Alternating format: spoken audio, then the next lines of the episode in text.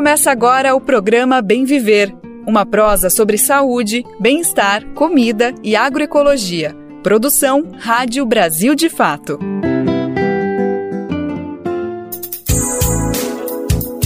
E hoje é quinta-feira, dia 16 de março de 2023. Aqui quem fala é Lucas Weber e eu tô chegando para mais uma edição do nosso Bem Viver. Te faço companhia nessa próxima uma hora, com muita informação e prestação de serviço aqui no nosso programa. Por aqui você já sabe, falamos sobre saúde, educação, cultura, além de muita informação importante para te ajudar a entender o que está acontecendo no nosso país. Então vem comigo, vem com a gente, que o Bem Viver só está começando. Porque a cadeia produtiva da cana-de-açúcar é a que mais escraviza pessoas no Brasil a gente traz uma reportagem destacando os principais fatores que contribuem com a manutenção da exploração de trabalhadores em condições análogas à escravidão. No final do programa, vamos conhecer o Teatro do Oprimido, técnica criada pelo dramaturgo Augusto Boal, que completaria 92 anos nessa quinta. E tem ainda o caos do nosso querido Mozart Benedito, com uma declaração de amor à Bahia. Brasil de Fato 20 anos. Apoie e lute.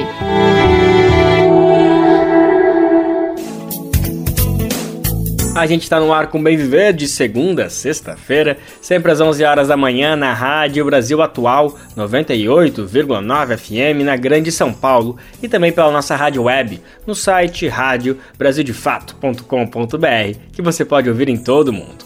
Dá para ouvir o programa nos aplicativos de podcast e na rede de rádios parceiras que retransmitem o Bem Viver de norte a sul do país. São mais de 100 emissoras. E faça parte você dessa rede. Para saber como, vá em rádio brasildefato.com.br e acesse como ser uma rádio parceira. Aliás, falando nisso, manda você seu recadinho aqui para o Bem Viver, que nós queremos você participando dessa prosa que não acaba aqui no nosso rádio. O e-mail é radio@brasildefato.com.br e dá para deixar o seu recadinho no WhatsApp. O número é 11 95691 6046. Repetindo, 11 95691 6046. Programa Bem Viver. Sua edição diária sobre saúde, bem-estar, comida e agroecologia.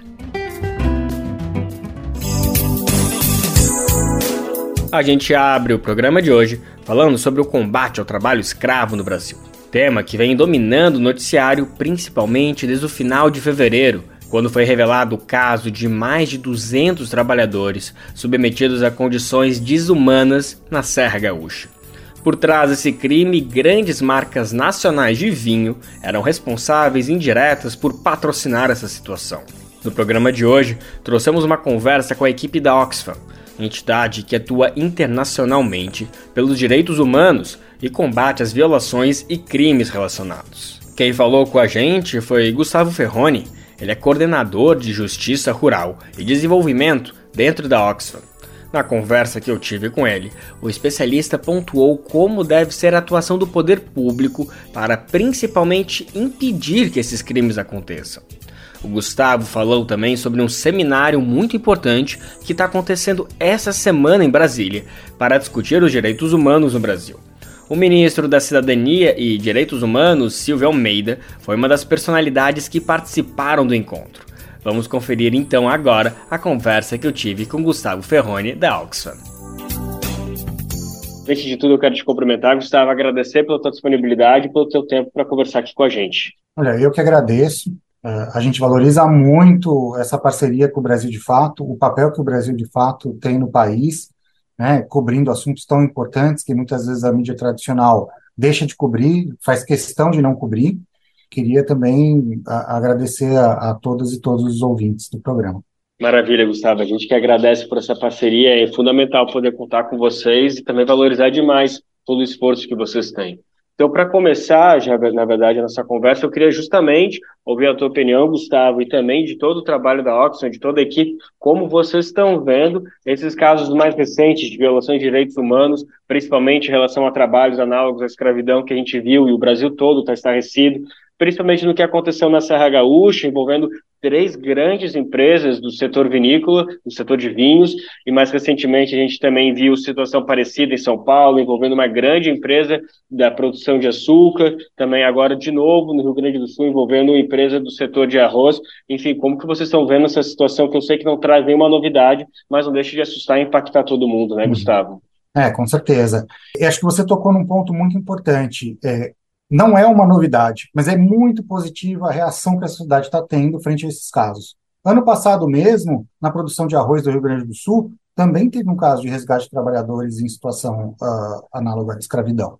Então, a gente vê que ano após ano se repetem essas situações e que elas têm piorado, principalmente nos últimos aí cinco, seis anos, né, desde a reforma trabalhista, que aumentou muito a terceirização, que é um ponto de vulnerabilidade extrema no campo, né? Os trabalhadores terceirizados, aí são empresas que trazem trabalhadores normalmente migrantes e levam para as fazendas. Esses trabalhadores ficam muito uh, sem nenhum respaldo, à mercê dos empregadores.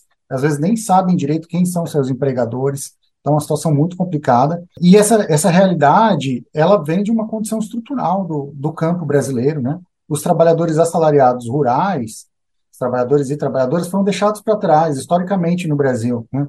Então, você, se você é, pegar no, ainda durante o regime escravocrata, quando a gente começou a ter as primeiras leis trabalhistas, que na verdade eram aquelas leis que a gente chama de sexagenário, que não era só do sexagenário, ventre livre e tal, a gente via que os, já tinham coisas que regulavam o trabalhador rural numa condição ruim.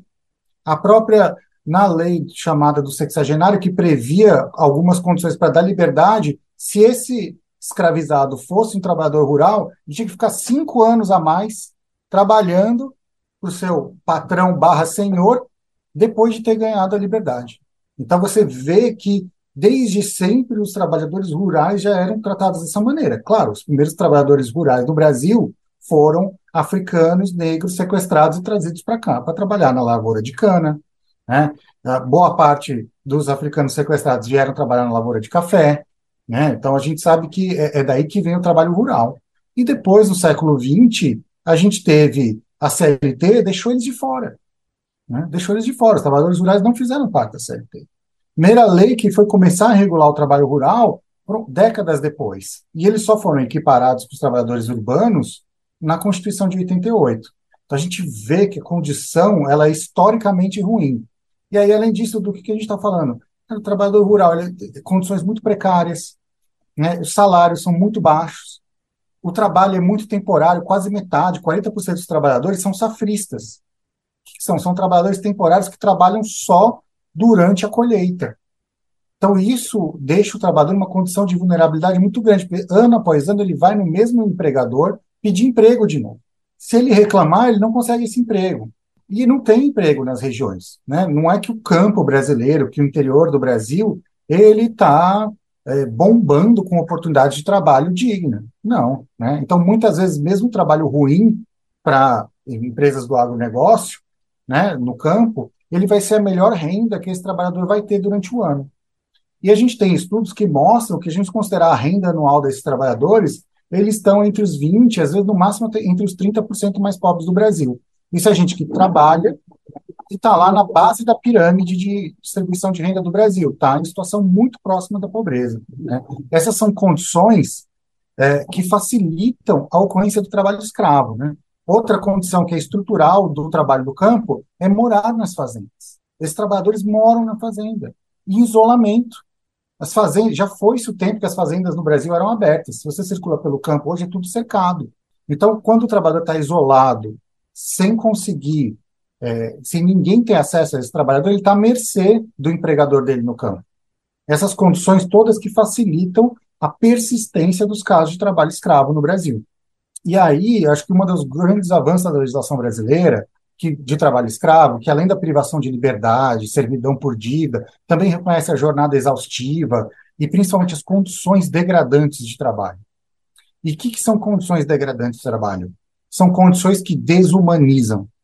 Então, se o trabalhador ele não é tratado como ser humano, isso é sim trabalho escravo. E aí eu dou um exemplo que é muito comum no campo. Quando não tem água, e muitas vezes a água para beber é a mesma dos animais. Se o trabalhador tem que beber água de um riacho, de um coxinho de cavalo, de qualquer coisa, aqui não seja água tratada para ser humano, ele está sendo tratado de maneira desumanizada. E quem eram tratados, quem eram as pessoas tratadas de maneira desumanizada historicamente no Brasil? Todos os escravizados, né? durante o período colonial e depois do Império. Eu acho que essa é a relação muito importante. Né? Acho que o trabalho análogo ao escravo ele não é o trabalho do escravizado da época do Império, da época da colônia. Ele é diferente, mas ele tem elementos que são, sim, muito similares e que persistem até hoje. Né? Infelizmente, se a gente não atacar essas condições que facilitam a ocorrência do trabalho escravo, esses casos vão continuar acontecendo. Perfeito, Gustavo. E tu acaba encerrando tua fala justamente onde eu queria puxar a próxima questão, que é essa contextualização temporal, principalmente que tu fizesse, é exemplar, é muito importante todo mundo ter noção para conseguir juntar os pontos, e eu acho que eu justamente queria terminar fazendo a próxima pergunta, trazendo isso, como combater, como, quais devem ser as ferramentas. A punição a essas empresas é a melhor saída? É a única saída?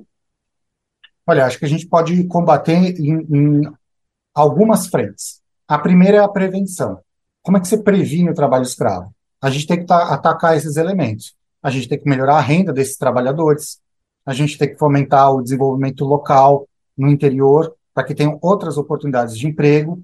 A gente tem que criar políticas de proteção social. Alguns estados têm isso. Um exemplo é o Pernambuco, né, que tem programas de transferência de renda para trabalhadores na entre-safra, ou seja, políticas de proteção social para o trabalhador safrista, que é o mais vulnerável. Então, é, são coisas que a gente pode, que ajudam a prevenir e a mitigar as condições que podem facilitar o trabalho escravo. Agora, tem uma outra que é muito importante, que é a atuação dos sindicatos no campo. Né? Infelizmente, nessas regiões onde isso acontece, a gente vê que não existe convenção coletiva, por, porque os empregadores não querem, né? não tem acordo coletivo, e dificilmente esses empregadores colocam em compromisso nos acordos e convenções coletivas o acesso do sindicato às fazendas. Onde existe o acesso do sindicato às fazendas para falar com os trabalhadores, podem até ter problemas, mas nunca vai ter uma situação de trabalho escravo, porque você quebra o isolamento. E eu acho que é muito importante a gente lembrar que o, sindicato ele é uma instituição de direitos humanos, né? a existência, a possibilidade de formar e atuar e defender seus interesses via os sindicatos está prevista na Declaração Universal dos Direitos Humanos. Né? É uma das poucas instituições que é mencionada lá. E a gente tende a desvalorizar muito os sindicatos e não vê-los nesse papel. Então é muito importante que qualquer política, qualquer proposta de combate ao trabalho escravo envolva os sindicatos. Né? E aí eu pego, por exemplo, o TAC, que foi assinado agora no Rio Grande do Sul, que infelizmente não envolveu os sindicatos, nem na sua elaboração, nem no seu cumprimento. Quem vai monitorar essas empresas? Quem vai lá fiscalizar se a situação mudou com os trabalhadores? Por que não envolver os sindicatos? Por que não negociar com essas empresas o acesso dos sindicatos às fazendas? Por que não colocar no TAC que essas empresas devem se devem sim fazer negociações coletivas todos os anos com os sindicatos locais. Eu acho que está faltando a gente incorporar essa dimensão no combate ao trabalho escravo. Segundo ponto, que é muito importante, é aí não é tanto prevenção, é fiscalização. A gente tem no Brasil um serviço de inspeção de condições de trabalho muito bom, mas que precisa de mais orçamento e precisa de concurso público. O último concurso público, se eu não me engano, foi lá em 2012 e não chegou nem perto de cobrir uma defasagem que, segundo um estudo do IPEA, era de 8 para 1. Né? De acordo com todos os relatos de violações trabalhistas que você tem no Brasil, todos os registros, você deveria ter oito vezes mais auditores fiscais do Ministério do Trabalho do que você tem. Então, se a gente tiver mais auditores fiscais, mais grupos móveis de fiscalização, que são a parceria entre o Ministério do Trabalho, o Ministério Público do Trabalho, a Polícia Federal, para combater o trabalho escravo, para fazer esses resgates, aí com certeza esses empregadores do campo, esses maus empregadores, eles vão ficar muito mais preocupados. Então tem aí sim um lado de repressão. E aí eu chego no terceiro ponto que você mencionou, que é a punição. Né? Acho que a punição ela é sim importante, mas ela tem que estar tá amarrada a mudanças de práticas dessas empresas e a compromissos públicos que essas empresas têm que fazer. É, nesse caso das vinícolas do Rio Grande do Sul, é muito importante, o Ministério Público do Trabalho vem fazendo isso no Brasil, que é reconhecer a responsabilidade solidária. a responsabilidade nas cadeias produtivas. As grandes marcas, elas são sim responsáveis pelo que os seus fornecedores fazem, porque elas definem as condições de fornecimento. Né? Nenhuma fazenda de uva fala, eu vou entregar uva assim, assim, assado, e o preço é esse. Quem define são as grandes vinícolas que estão comprando. Mesma coisa para outros produtos. Então, é importante que essas grandes empresas assumam sim a responsabilidade. E isso está previsto em diversos mecanismos internacionais. Nós temos os princípios orientadores da ONU, por exemplo, é, nós temos diretrizes para empresas multinacionais do OCDE, nós temos mecanismos internacionais que falam na necessidade uh, de se uh, monitorar o que acontece na cadeia de fornecimento, o que eles chamam de devida diligência né, em direitos humanos, falam de que não é mais admissível alegar ignorância. Não, a empresa é sim responsável por monitorar, identificar os riscos e mitigar esses riscos. Ela não pode alegar que ela não sabia, porque ela tem a obrigação de buscar saber quais são os riscos. Perfeito, Gustavo. Acho muito importante todo, mais uma vez, todo esse caminho didático que tu traz, porque a gente, quando vê nós como sociedade, quando a gente vê isso, a gente sempre vai muito para a punição, né? Como as empresas têm que arcar, que é, como você disse, como você disse, é um dos três pilares, mas existem duas outras partes muito importantes que precisam estar em todo esse combate para realmente colocar esses crimes é, na lixeira da história do Brasil. Gustavo, para fechar o nosso papo, eu queria que você comentasse um pouquinho agora sobre esse, essa ação protagonizada pela Oxfam, que foi o seminário Direitos Humanos e Empresas, o Brasil na Frente. Um encontro muito importante que envolveu vocês, a sociedade civil, também grupos estatais, pessoas também que atuam nessa, nesse sentido, e também o Estado, com a presença do Ministério da Cidadania e dos Direitos Humanos, representado ali pelo ministro Silvio Almeida. Eu queria que tu comentasse um pouquinho como foi a elaboração desse projeto, qual era o objetivo dele e como que ele pode impactar, como que ele pode ser um marco definitivo, juntando todo esse momento que o Brasil vive, que como você mesmo comentou, é muito importante que a sociedade esteja é, se incomodando com essas notícias, né? É, com certeza. Não, a gente está muito feliz e isso é um, o resultado de um acúmulo de um processo muito longo na sociedade civil brasileira. Então, movimentos sociais, entidades, ONGs, eh, sindicatos já vinham discutindo muitos anos né, que política pública sobre direitos humanos em empresas o Brasil precisa. Porque, por exemplo, essa discussão acontece no âmbito da Europa, nos Estados Unidos também, uh, que, onde normalmente ela é uma discussão pautada pela prática voluntária das empresas. E mesmo nesses países, agora você tem leis regulamentando. E aqui no Brasil, a discussão que a sociedade civil sempre puxou foi a gente precisa pensar o que faz sentido para a nossa realidade e não aceitar modelos prontos de políticas públicas da Europa ou dos Estados Unidos. Vamos construir a política que faz sentido para o nosso país. E o resultado desse, desse acúmulo grande foi que algumas organizações e movimentos sociais se juntaram com um grupo de deputados para elaborar uma proposta de lei para o Brasil, que fizesse sentido para o Brasil. E é uma proposta de lei que contempla, por exemplo, a parte mais de regulação das políticas das práticas empresariais, né, todo esse, esse acabouço chamado de devida diligência, que é como a discussão, por exemplo, na Europa toma forma, mas que também contempla uma parte de regulação e punição das empresas é, e de reparação aos atingidos, e tem uma parte que é muito interessante e se aproxima, inclusive, do Código de Defesa do Consumidor, que é no sentido de qual o apoio que o Estado deve dar para esses atingidos, que é uma coisa que a gente vê na legislação do, do, de defesa do consumidor no Brasil, que é muito similar, porque também é uma legislação que fala da relação entre pessoas e empresas na violação dos seus direitos.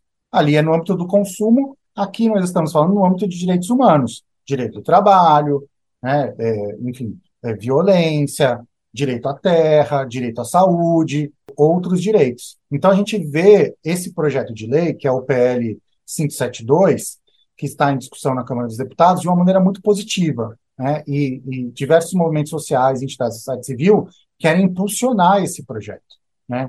Então, a discussão que a gente está tendo, uh, e a gente fica muito feliz com a participação do ministro Silvio Almeida, que é sim um ministro que já tomou posse, reconhecendo a importância dessa agenda e indicando que criaria uma assessoria especial para tratar desse tema, né, como muito positiva essa participação. A gente precisa do apoio do executivo para que um projeto dessa importância possa tramitar devidamente no Congresso Nacional, mas também possa ser discutido pela sociedade com apoio do Estado e, inclusive, com o setor privado uh, de maneira apropriada. Maravilha, Gustavo. E pode contar com a gente aqui do Brasil de Fato para ampliar cada vez mais essa discussão desse super projeto, desse marco importantíssimo, urgente, mais do que necessário, e também para acompanhar todos os passos dessa tramitação. E a gente com certeza vai voltar a conversar, eu espero, para falar sobre a aprovação e o andamento célere que ele vai ter na Câmara e também no Senado.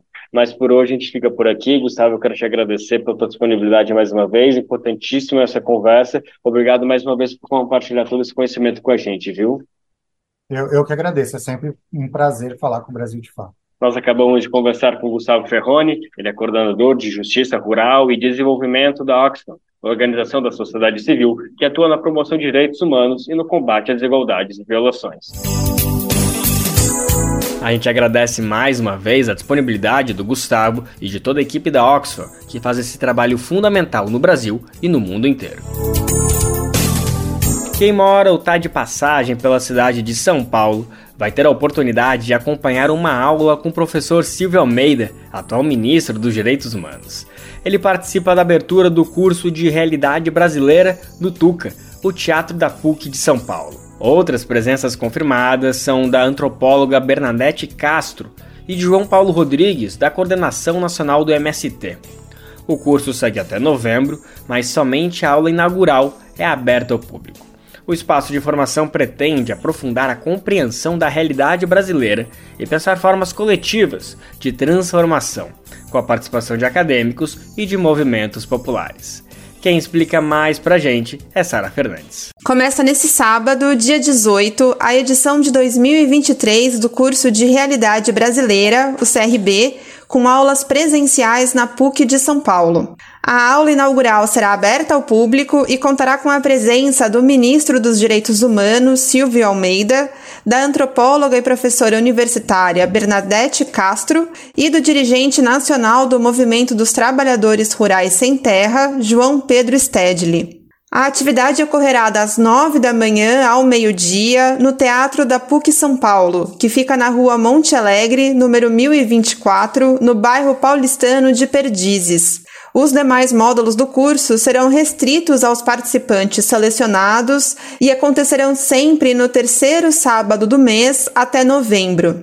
Entre as professoras já confirmadas para os próximos meses estão a socióloga e integrante da Marcha Mundial das Mulheres, Tatal Godinho, e a economista e professora da Universidade Estadual do Rio de Janeiro, Juliane Furno. Para Miriam Martins, integrante da comissão político-pedagógica do curso, a formação possibilita debates entre pessoas de diferentes perfis. Nesse módulo do CRB, vamos contar com cerca de 240 pessoas. O perfil dessas pessoas são variados.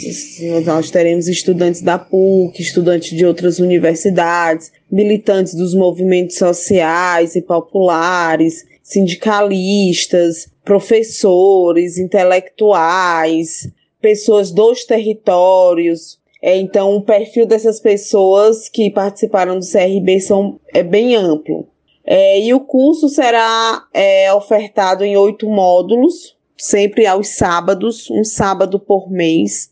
E nesses módulos a gente irá tratar de vários temas latentes da realidade brasileira e da nossa sociedade. Organizado por movimentos populares, pela Escola Nacional Florestan Fernandes e pela PUC de São Paulo, o curso pretende ajudar a aprofundar a compreensão da realidade brasileira e pensar formas coletivas de transformação.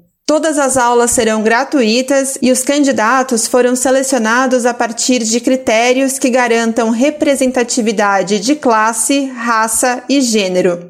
Quem acompanhar pelo menos 75% do curso receberá certificados de extensão universitária.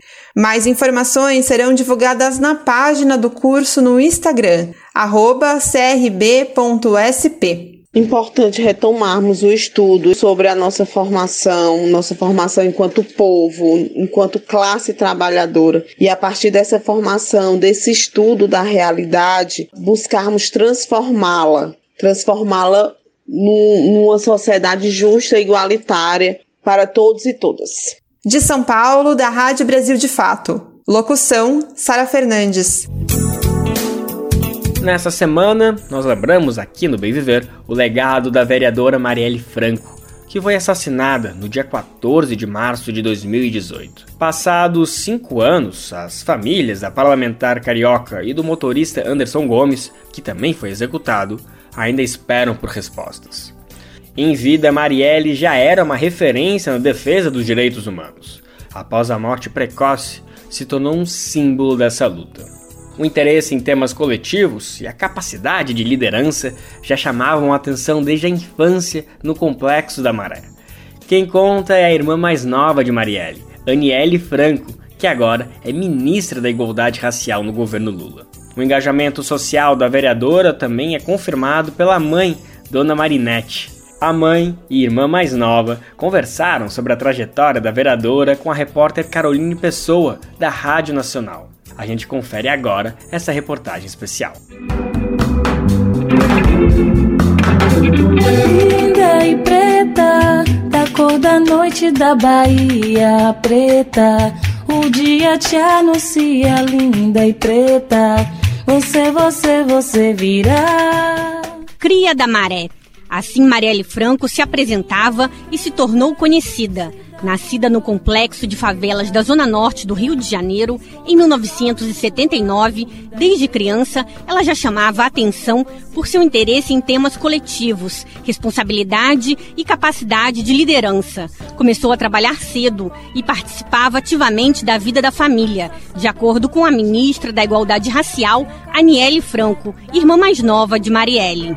Então, a partir de 11 anos de idade, ela já era estagiária e ajudava minha mãe, não só em me levar, me pegar do vôlei, da escola, mas também ser uma pessoa responsável de ir a banco, resolver coisas para minha mãe desse nível, assim, porque ela já tinha essa sagacidade, assim, desde pequena, de liderar e fazer muitas coisas. Junto com as responsabilidades, veio também o desejo de ajudar o outro, como conta Marinette Silva, mãe de Marielle e Aniele esse foco de minoria, de ter essa coisa social muito presente desde muito nova, foi sempre muito presente na vida dela. É por conta da, até da história da gente. Né? Eu fiquei nove anos trabalhando fora do Rio de Janeiro e ela assume totalmente a vida da Ana, a vida da casa em si. Então, essa parte social dela, de comunicação, de querer ajudar o outro, muito cedo. Mas Aniele Franco diz que a militância em direitos humanos começou quando Marielle ingressou em um pré-vestibular comunitário e perdeu uma amiga durante um tiroteio entre policiais e traficantes. E ela ficou muito comovida, ela ficou muitos dias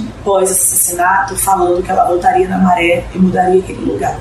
A irmã conta ainda que a maternidade, aos 19 anos, também influenciou Marielle a lutar pelos direitos das mulheres e a debater esse tema nas favelas. Mesmo com o desafio de criar a filha Luiara tão jovem, ela se formou socióloga pela PUC Rio e, alguns anos depois, virou mestra em administração pública pela Universidade Federal Fluminense. Sua dissertação que foi publicada em um livro, debateu uma das principais políticas de segurança pública do estado do Rio, com o tema UPP, a redução da favela a três letras.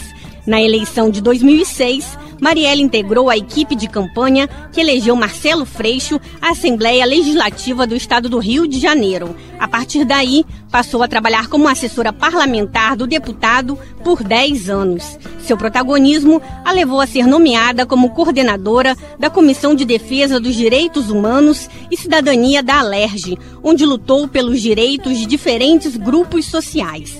Desconfia, linda e preta, a conta que te guia, linda e preta, conta quem é teu orixá. O próximo passo seria deixar os bastidores para assumir uma função pública, mas o ingresso na vida política gerou certa resistência na família. Quem explica é a atual ministra Aniele Franco, que era professora e acabou entrando na vida pública após a morte da irmã. Minha mãe não quis. Minha mãe não queria minha mãe, essa mulher sábia, nordestina, que está aí com seus 72 anos, minha mãe olhou e disse: Esse lugar não é para você. Eles não merecem você. Por mim, você não iria.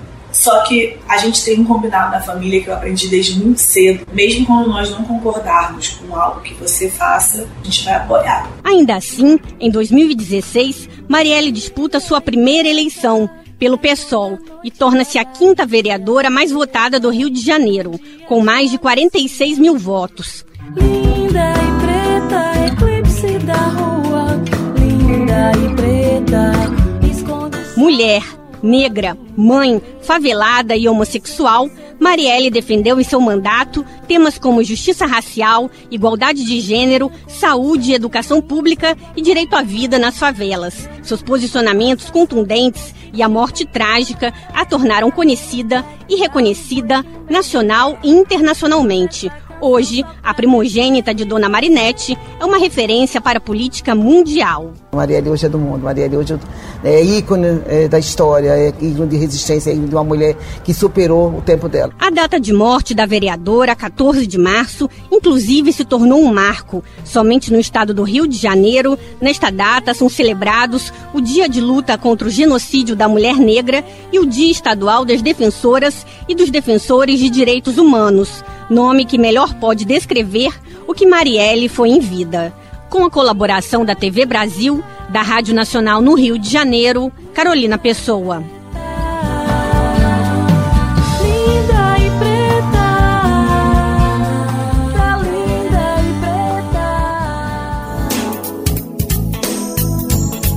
O presidente Lula também assinou um projeto de lei que prevê a criação do Dia Nacional Marielle Franco, com foco no enfrentamento à violência política, de gênero e de raça. Se aprovado pelo Congresso, a nova data comemorativa será no dia 14 de março, que marca o assassinato da então vereadora do PSOL.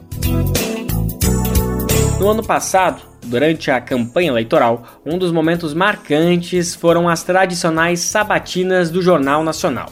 E uma das falas mais comentadas foi uma do então candidato Lula sobre o MST, ao ser questionado sobre o movimento dos trabalhadores rurais sem terra, Lula destacou o papel fundamental dos camponeses e camponesas na produção de alimentos saudáveis.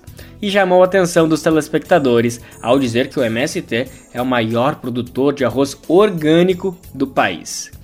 A fala despertou curiosidade. O assunto repercutiu nas redes sociais e as buscas na internet por informações sobre a produção aumentaram, dispararam. Agora, a presença do presidente é esperada para a festa da colheita do arroz agroecológico, que será realizada amanhã, sexta-feira, dia 17. O encontro vai acontecer no assentamento Filhos de Cepé, em Viamão, na região metropolitana de Porto Alegre. Ministros de Estado, parlamentares e delegações de países da América do Sul já estão confirmados. O Brasil, de fato, também vai estar por lá, acompanhando toda a festa bem de pertinho. Nossa reportagem conversou com a agricultora Dionéia Soares Ribeiro sobre o processo de produção do arroz. Ela conta que, por causa do desmonte de políticas públicas, a partir de 2017, a produção do grão tem sido um desafio para as famílias assentadas. Mas elas seguem enfrentando essas barreiras em defesa da produção de alimentos saudáveis e livres de agrotóxicos.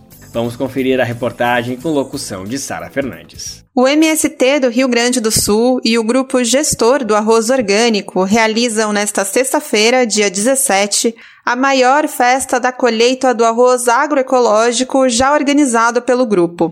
O presidente Luiz Inácio Lula da Silva é esperado no evento, que vai acontecer no assentamento Filhos de Sapé, em Viamão, na região metropolitana de Porto Alegre. O encontro histórico contará ainda com ministros e secretários do governo, parlamentares federais e delegações estrangeiras, vindas da Argentina, Uruguai, Venezuela e Cuba. Além disso, integrantes de movimentos populares, universidades e organizações de diferentes partes do país confirmaram presença. Dionéia Ribeiro, agricultora que planta arroz orgânico no assentamento Lagoa do Junco, em Tapes, falou ao Brasil de Fato sobre a expectativa em relação à festa. Segundo ela, são esperadas 5 mil pessoas na sexta-feira. Essa festa é para ser uma das maiores que a gente já fez, né? Ela está sendo num assentamento que é 100% orgânico, livre de agrotóxicos, livre de transgênicos, que tem uma área de proteção ambiental lá.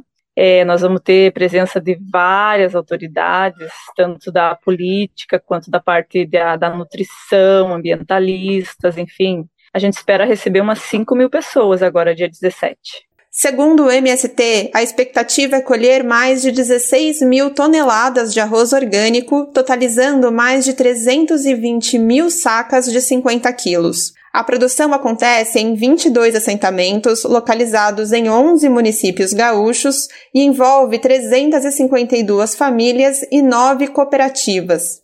Esta é a vigésima edição do evento. Há mais de 10 anos, o MST do Rio Grande do Sul lidera a lista de maiores produtores de arroz orgânico do Brasil e da América Latina, de acordo com dados do Instituto Rio Grandense do Arroz. As famílias assentadas da reforma agrária popular trabalham para a produção do alimento, priorizando a preservação do meio ambiente e de forma cooperada, com distribuição de renda e garantia de preço justo para os consumidores. Jané Ribeiro explicou um pouco como tudo começou. Nós começamos lá no finalzinho de, da década de 90, 98, 99, com essa, com essa produção aí, a gente foi movido muito pelo, pelo pessoal já das hortas, né, que já praticavam agroecologia. Quando a gente ganhou a terra, a maioria de nós éramos da região norte do estado. Não tinha muito conhecimento, né, o que, que era trabalhar na várzea. Aí a gente foi se adaptando, porém, o uso exagerado do veneno aí uh, faziam com que as pessoas passassem mal, né? Por exemplo, quando o avião passava a, o veneno na lavoura, as pessoas ficavam embaixo do avião para fazer baliza. Aí muitos desses companheiros nossos começaram a passar mal, a ter desmaio, ter sangramento pelas narinas. Dessa forma, movidos então pelo processo já das hortas, que já eram produzidas agroecologicamente, nós começamos então o plantio do arroz uh, agroecológico. A agricultora comentou também os desafios da produção do arroz, em especial o orgânico. Jonéia Ribeiro explicou que o plantio sem agrotóxicos é mais barato que o convencional, mas a falta de amparo de políticas públicas tem gerado barreiras para o aumento da produção. Então, é um desafio bastante grande, porque tudo subiu, né? O preço do óleo diesel subiu, o preço dos insumos subiu para a cadeia produtiva do arroz, é uma cadeia que é muito cara para se produzir, tanto no modo convencional como no, no modelo orgânico. Não é uma cadeia assim de barata de, de produzir arroz, principalmente o orgânico que ele é mais trabalhoso. O que a gente diferencia assim é que ele sai mais ele sai mais barato do que o convencional porque a gente não utiliza o veneno, então a gente está cuidando da natureza, está cuidando da terra, do solo, das florestas, né? O evento vai marcar ainda a apresentação da unidade de produção de bioinsumos Ana Primavese, iniciativa desenvolvida para garantir a fertilidade do solo e reduzir os custos para as famílias que produzem arroz. A iniciativa foi proposta no curso nacional de bioinsumos, realizado em junho de 2022 no Instituto Josué de Castro, no assentamento Filhos de Sapé, também em Viamão. Na ocasião, se reuniram agricultoras e agricultores de oito estados que trabalham nas cadeias do arroz, feijão, milho, soja, hortifrutíferas e agroflorestas. Da Rádio Brasil de Fato, com locução de Sara Fernandes. Se por um lado a gente tem experiências tão bonitas como essa da MST, com respeito a quem trabalha e ao meio ambiente também, de outro, ainda vemos a repetição de práticas de séculos passados que nem deveriam ter existido. A gente está falando do trabalho análogo à escravidão. Essa grave violação de direitos humanos que é uma realidade no Brasil e que já foi assunto no começo do programa de hoje. Em 2022, mais de 2.500 pessoas foram resgatadas nessa situação, o maior número desde 2013. O cultivo de cana-de-açúcar é a atividade com maior número de trabalhadores encontrados em condições degradantes. E não é uma novidade. O setor açucareiro é historicamente associado às más condições de trabalho. Vale lembrar que a cana foi uma das bases da economia no Brasil colônia, e seu processo de produção era realizado com mão de obra escrava. A manutenção dessas condições, portanto, tem raízes históricas mas há outros fatores hoje que ajudam a compreender o aumento das condições degradantes de trabalho nos canaviais. Entre elas estão a terceirização de serviços e o aprofundamento da crise socioeconômica. O nosso repórter Pedro Stropassolos conversou com especialistas sobre o tema a gente vai conferir esse material agora na reportagem. O Brasil encontrou 2.575 pessoas em situação análoga à escravidão em 2022, maior número desde 2013, de acordo com o Ministério do Trabalho e Emprego. E a atividade com o maior número de trabalhadores resgatados foi um dos motores da economia nacional no Brasil colônia, o cultivo de cana-de-açúcar, com 362 vítimas. A professora de Direito ao Trabalho na Universidade Federal de Minas Gerais, Lívia Miragli, explica que essa atividade terceiriza a mão de obra. A especialista, que também é presidenta da Comissão de Combate ao Trabalho Escravo da OAB de Minas Gerais, aponta esse fator como determinante para o aumento no número de casos. A gente está falando de uma indústria altamente lucrativa, mas que depende né, de fazendas onde haja o plantio e o corte da cana para abastecê-las. E a gente sabe que a gente vivencia né, no mundo hoje, já há algumas décadas, um fenômeno de terceirização e quarteirização das atividades. Maurício Krepski Fagundes, auditor fiscal e chefe da Divisão de Fiscalização para a Erradicação do Trabalho Escravo, explica que o número de resgates vem aumentando, especialmente desde 2018. Então essa atividade ela ela mudou, ela se mecanizou e, e assim, é natural que a gente busque um número menor de resgatados a cada ano. Isso vem acontecendo em 2016, 2017, só que em 2018 esse número começou a subir e não parou mais. O grosso da produção de cana-de-açúcar hoje está concentrado no Sudeste. Para se ter uma ideia, cerca de 20% do território do estado de São Paulo é formado por canaviais, de acordo com o levantamento da Repórter Brasil. Foi em uma dessas áreas, na zona rural de Perangi, que no fim de janeiro, 32 trabalhadores foram resgatados. Eles prestaram serviço para a Colombo Agroindústria SA, que produz o açúcar refinado Caravelas. O caso foi revelado com exclusividade pelo Brasil de Fato. Os trabalhadores foram encontrados em situação de servidão por dívida e em condições degradantes de trabalho e de moradia. Dois dos elementos que tipificam a escravidão contemporânea, com base no artigo 149 do Código Penal. Quem explica é o auditor fiscal que participou da operação, André Wagner Dourado. Quando eles chegaram na cidade, eles verificaram que a situação não era bem aquilo que tinha sido prometido. Né? Então, eles primeiro foram alojados em casas ruins, em situação precária. Algumas delas não tinham sequer um colchão, nem fogão, nem geladeira. Algumas tinham uma geladeira ou não tinha cama, enfim, algum, sempre tinha algum problema. Umas com mais problemas, outras com menos problemas. E além disso, a promessa do pagamento por produção, que não foi cumprida. Maurício Krepski explica que no setor sucroalcooleiro tem sido recorrente que grandes usinas coloquem a responsabilidade por eventuais violações trabalhistas nas empresas prestadoras de serviço algumas fazendas, algumas usinas acabam terceirizando esse trabalho, ou seja do plantio, ou seja da colheita, para empresas que não têm a menor idoneidade econômica e até de conhecimento de como é que isso funciona. Então, somente terceirizar o serviço eh, de safra para alguém que não tem esse conhecimento não vai afastar a responsabilidade do, do produtor. Na verdade, ele vai estar sendo cúmplice dessa situação e ele poderá ser responsabilizado por, por esses trabalhadores, caso eles estejam em condição de escravidão. Atualmente, as violações trabalhistas na cadeia produtiva de cana-de-açúcar não acontecem só no corte de cana, como era a realidade dos boias frias nos estados do Nordeste em décadas atrás. São encontrados também na capina e no plantio manual de mudas nos canaviais. Quem explica é a professora Lívia Miragli.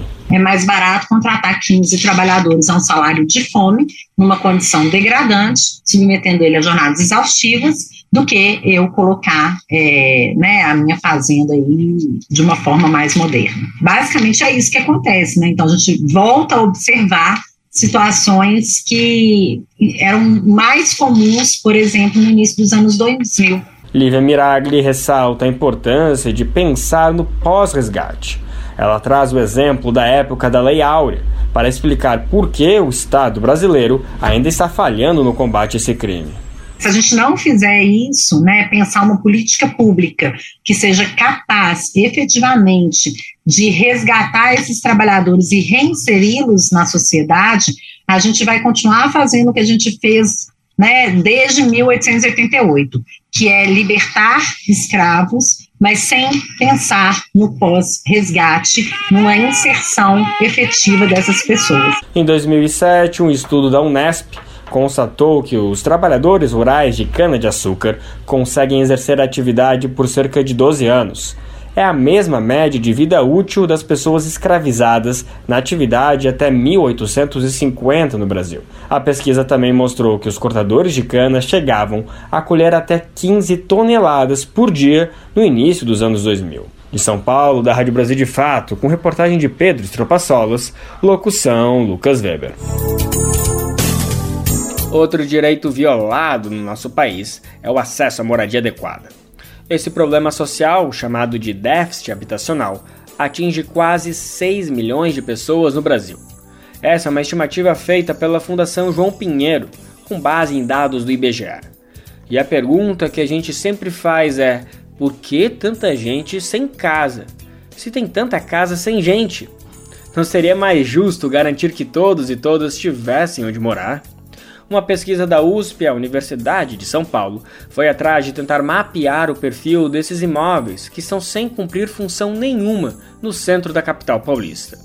A pesquisadora responsável descobriu que a maioria dos proprietários são herdeiros, mas não é possível afirmar o porquê desses prédios estarem fechados. A especulação imobiliária é uma das hipóteses. Somente no ano passado, a Prefeitura de São Paulo notificou mais de 1.300 imóveis ociosos na cidade. Apesar de ter uma legislação, garantir o uso social dessas propriedades ainda é um desafio no país. Vamos entender melhor esse contexto com o repórter Nelson Lim, da Rádio Agência Nacional. Uma pesquisa realizada pela Universidade de São Paulo analisou imóveis ociosos no centro da capital paulista. A maioria dos proprietários desses bens são herdeiros ligados à história do desenvolvimento do Estado, da expansão cafeicultora e da indústria na cidade e de instituições religiosas. A pesquisadora responsável pelo estudo, Ana Gabriela Akaishi, deu um nome para esse perfil: é o arcaico setor proprietário rentista imobiliário.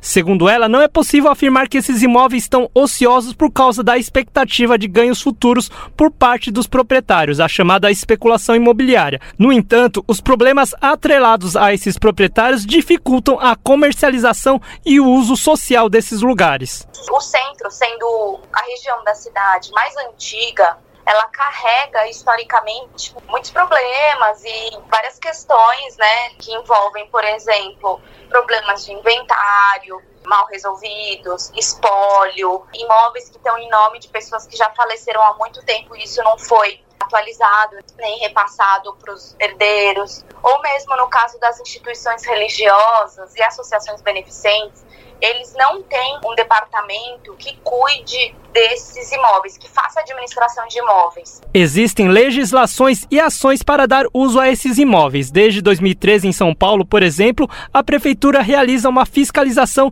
e notifica os proprietários dos imóveis ociosos.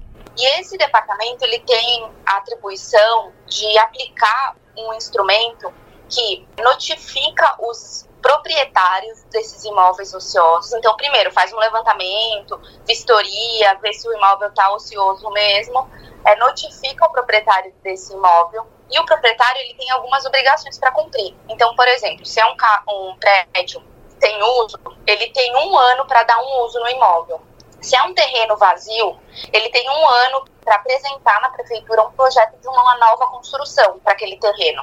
Caso ele não cumpra isso nesse prazo, o IPTU dele começa a aumentar. Para a pesquisadora, as ocupações de movimentos sociais em prédios abandonados são importantes para trazer luz e propor soluções ao poder público sobre o problema. Em uma das soluções do poder público, o MSTC, Movimento dos Trabalhadores Sem Teto do Centro, conseguiu este ano a regularização de seus moradores na chamada Ocupação 9 de Julho. O prédio ocupado pelo movimento estava abandonado há mais de 20 anos e se transformou numa ocupação em 2016. Posteriormente, o prédio foi incluído no programa Minha Casa Minha Vida e este ano os moradores receberam os contratos do programa habitacional. De acordo com dados mais recentes da Secretaria de Urbanismo, mais de 1.360 imóveis ociosos foram notificados em toda a cidade de São Paulo em 2022.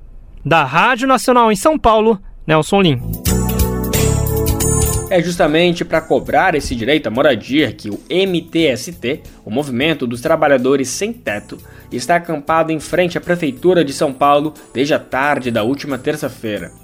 A cobrança é direcionada ao prefeito Ricardo Nunes, que prometeu ao movimento a construção de moradias populares.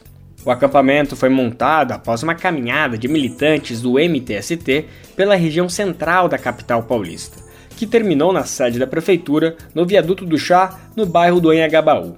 Segundo Felipe Vono, da coordenação do movimento, as promessas do prefeito não saíram do papel. Desde o início da gestão Bruno Covas, passando pelo início da gestão Ricardo Nunes, assumiu compromissos voltados ao atendimento habitacional de famílias da periferia de São Paulo que aguardam a sua moradia há mais de 10 anos. Esses compromissos foram firmados com o prefeito Ricardo Nunes no início da sua gestão e, surpreendentemente, desde o final do ano passado, não têm sido honrados, não têm caminhado na prefeitura.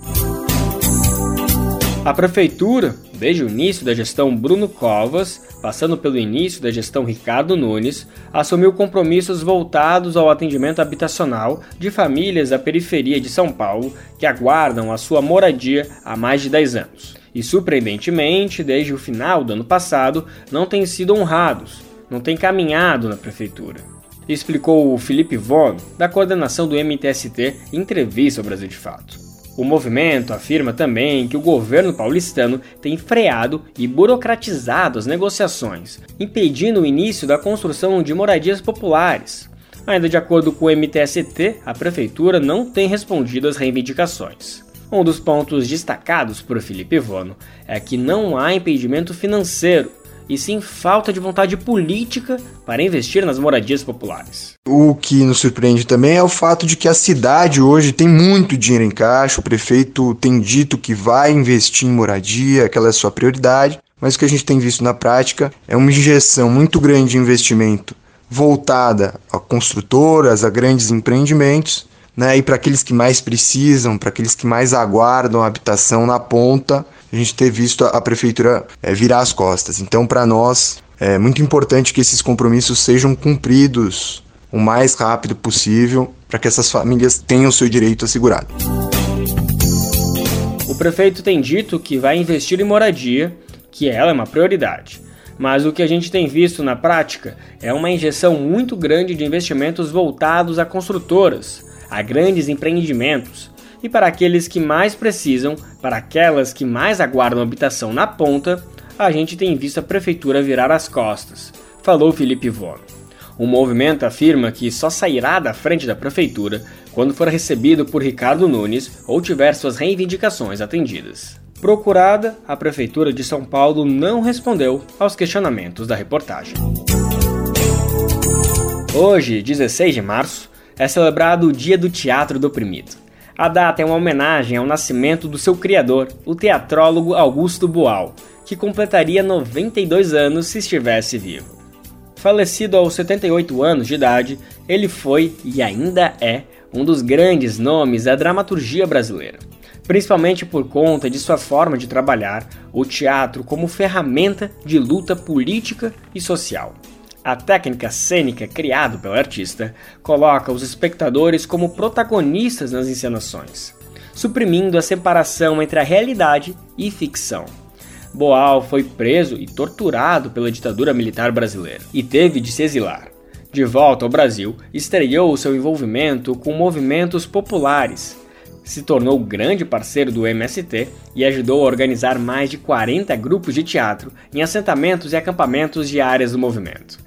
Vamos conhecer mais sobre a história desse grande artista e do Teatro do Oprimido com Douglas Matos. Um teatro genuinamente brasileiro em que os trabalhadores se aproximam dos meios de produção artísticos e as fronteiras entre ator e espectador se diluem. Esse era o horizonte que vislumbrava Augusto Boal, os vínculos que ele construiu com organizações da classe trabalhadora no campo e na cidade são lembrados com carinho até hoje. O buraco deixado por sua morte em 2009 só não é maior que as contribuições legadas à cultura brasileira. As peças provocativas e a participação em protestos contra a censura fizeram de Boal um alvo. Depois de excursionar por Estados Unidos, México, Peru e Argentina entre 1969 e 1970, o dramaturgo voltou ao país e foi preso e torturado no ano seguinte. A violência empurrou Boal para um longo período de exílio. Depois de cinco anos em Buenos Aires, ele trabalhou em um programa de alfabetização no Peru em 1973.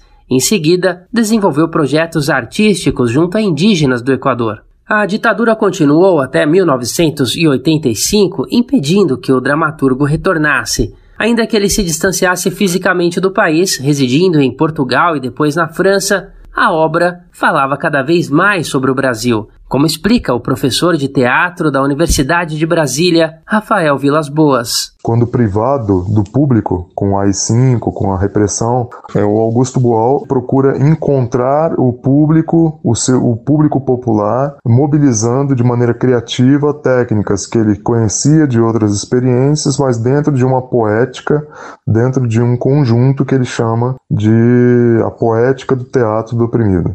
A primeira edição de Teatro do Oprimido e outras poéticas políticas, obra-prima de Boal, chegou ao Brasil em 1974, sistematizando reflexões de anos anteriores. Nascia assim um método teatral que reunia exercícios, jogos e técnicas para a democratização dos meios de produção teatral e a transformação da realidade por meio do diálogo. Boal propõe o rompimento de fronteiras entre a arte cênica e a prática política, entre ator e espectador, visando a formação de sujeitos sociais que se tornam multiplicadores da luta por direitos e cidadania.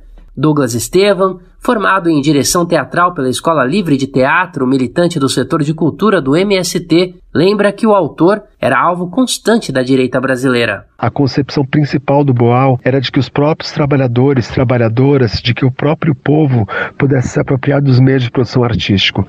É por isso que ele foi tão atacado pela direita, é por isso que ele foi tão desqualificado por setores da arte e é por isso que ele é tão estimado por setores populares e organizações sociais. Desde 2017, o Brasil possui no calendário oficial o Dia Nacional do Teatro do Oprimido. A data escolhida é justamente 16 de março, em homenagem ao criador. O MST, em que Estevan atua, foi um dos movimentos em que o teatro do oprimido gerou frutos. As técnicas também foram estudadas e aplicadas por sindicatos, comunidades católicas, como a pastoral carcerária, e as comunidades eclesiais de base, e ganharam tradução para mais de 20 idiomas. Boal voltou ao Brasil só em 1986, um ano após o fim da ditadura, e criou, meses depois, o Centro de Teatro do Oprimido, CTO. A aproximação desse centro com o MST, o Movimento dos Trabalhadores Rurais Sem Terra, no início dos anos 90, foi uma forma de recuperar os vínculos com as ligas camponesas, desmanteladas pelo golpe de 1964 em 2001, o dramaturgo participou da criação da Brigada de Teatro Patativa do Assaré do MST. Douglas Estevan lembra que a ideia era formar multiplicadores que se apropriassem das técnicas do teatro do oprimido para difundi-las nas escolas, assentamentos, acampamentos e centros de formação. Nós chegamos a formar mais de 40 grupos nesse trabalho conjunto com o Boal, que prosseguiu até o final da sua vida, em 2009 o resultado dessa parceria com Boal, além da formação de vários grupos, foi uma ampla produção dramatúrgica, abordando temas da luta pela terra, da luta contra o imperialismo, questões raciais, questões de gênero no interior das nossas organizações. O processo mencionado por Douglas Estevam, encabeçado pelo MST, teve repercussões em outras organizações da classe trabalhadora, como o Movimento de Pequenos Agricultores, o MPA, e também o MAB, o movimento de atingidos por barragens. Nomeado embaixador do teatro pela Organização das Nações Unidas para a Educação, a Ciência e a Cultura, Unesco, Boal enfrentou uma leucemia e faleceu por insuficiência respiratória em maio de 2009 no Rio de Janeiro.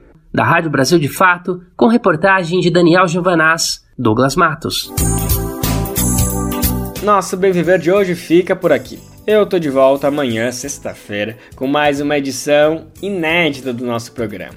O Bem Viver vai ao ar a partir das 11 horas da manhã na Rádio Brasil Atual 98,9 FM na Grande São Paulo ou no site radiobrasildefato.com.br. Lembrando que o Bem Viver vai ao ar em diversas rádios pelo país. Diversas emissoras retransmitem o nosso programa e a lista completa você encontra no nosso site na matéria de divulgação diária do programa. Aqui a gente reforça o agradecimento e confiança de se somar nessa nossa caminhada de debate e construção por uma sociedade alinhada ao conceito do bem viver. Muito obrigado por estarem com a gente. Vamos nessa que tem muito pela frente. O Bem Viver também fica disponível como podcast no Spotify, Deezer, iTunes e Google Podcast. Esse roteiro teve apresentação de Lucas Weber e roteiro de Geisa Marques. Edição e produção, Sara Fernandes e Douglas Matos. Trabalhos técnicos de André Paroche, Adilson Oliveira e Lua Gattinoni. Coordenação Camila Salmásio, direção executiva Nina Fidelis, apoio Equipe de Jornalismo do Brasil de Fato. Você ouviu o programa Bem Viver, uma prosa sobre saúde, bem-estar, comida e agroecologia. Produção Rádio Brasil de Fato.